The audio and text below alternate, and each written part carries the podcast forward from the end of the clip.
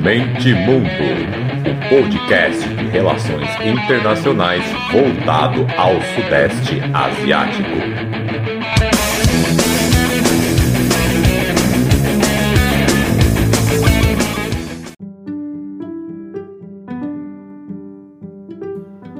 Fala galera, esse aqui é o Asian News, ainda como projeto piloto, é o segundo que eu estou fazendo nesse novo formato. Então, para saber se vale a pena, né? Aquele choro, compartilhem por aí e tudo mais. Então, na ideia de ser rápido, vamos embora. Esse fim de semana o Biden foi para o Vietnã, né? Acho que todo mundo já sabe, e a relação bilateral oficial entre os dois países foi alterada de parceria abrangente para parceria estratégica abrangente para a paz, cooperação e desenvolvimento sustentável é o mesmo nível de China e Rússia, por exemplo. No anúncio, os países focaram no que possuem em comum, né? Vamos cortar aquele, aquele detalhezinho chamado guerra ali que durou 20 anos. E falaram sobre a Segunda Guerra Mundial, que estiveram do mesmo lado. Falaram do fato do Ho Chi Minh ter anunciado a independência do país usando trechos da Declaração de Independência dos Estados Unidos.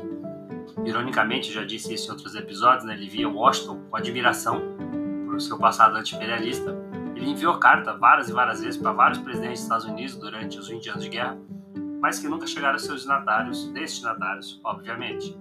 Antes da visita do Biden, o Trong, sendo o secretário-geral do partido, ele visitou o embaixador chinês lá no Vietnã e também visitou o chefe do departamento internacional do Partido Comunista Chinês.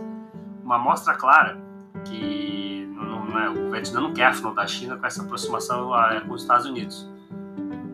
Vietnã estável, né, ainda que comunista, é perfeitamente agradável aos olhos dos Estados Unidos, que precisam de parceiros peçam ou possam vir a pedir sua ajuda em eventual escalada com a China. Por outro lado, o Vietnã não deixa de ser mais para o Vietnã, né, não deixa de ser mais uma garantia de não sofrer com intervenções diretas, indiretas, é, chamadas guerras híbridas, né, mudanças de regime, como falam, como queiram chamar, tem vários nomes. Outro fator importante para nós também é o fato de construir um canal para possíveis aprofundamentos comerciais com os Estados Unidos, eventuais transferências tecnológicas, para muito além do setor de defesa. Né? Os Estados Unidos está focado na defesa, mas isso é um, é um passo para a Hanoi também poder é, diversificar o, o, a sua relação.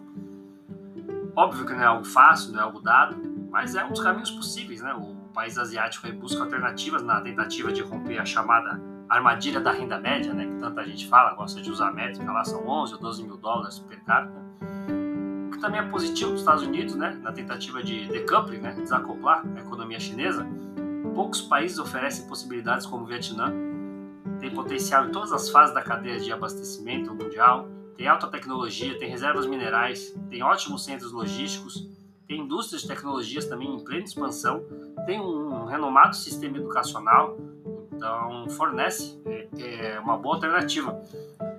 Claro que, para demonstrar que está de olho né, na situação, a China manda recados.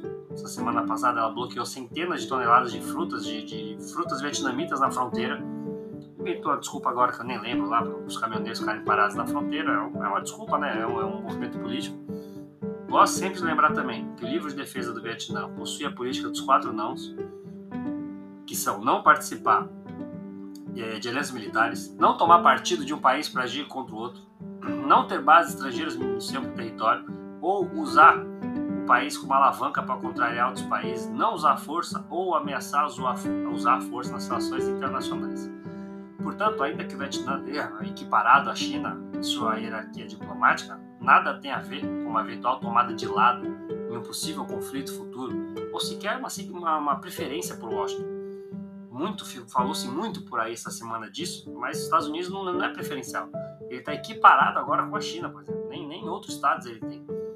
O estreitamento estratégico faz sentido tanto do ponto de vista político quanto do econômico, para além do óbvio fator de segurança, que é o que foi mais falado. Então vamos colocar assim: o setor de defesa puxa, puxa o setor de defesa puxa a relação para o seu lado, o setor de defesa está americano pensar na economia, que é o que o Vietnã está pensando, puxa para o outro, e vai caber a política mediar esse caminho. Então você tem esses três fatores para se pensar: defesa, economia no geral e política. Então a política vai ficar no meio do cabo de guerra, equilibrando para lá e para cá essa brincadeira.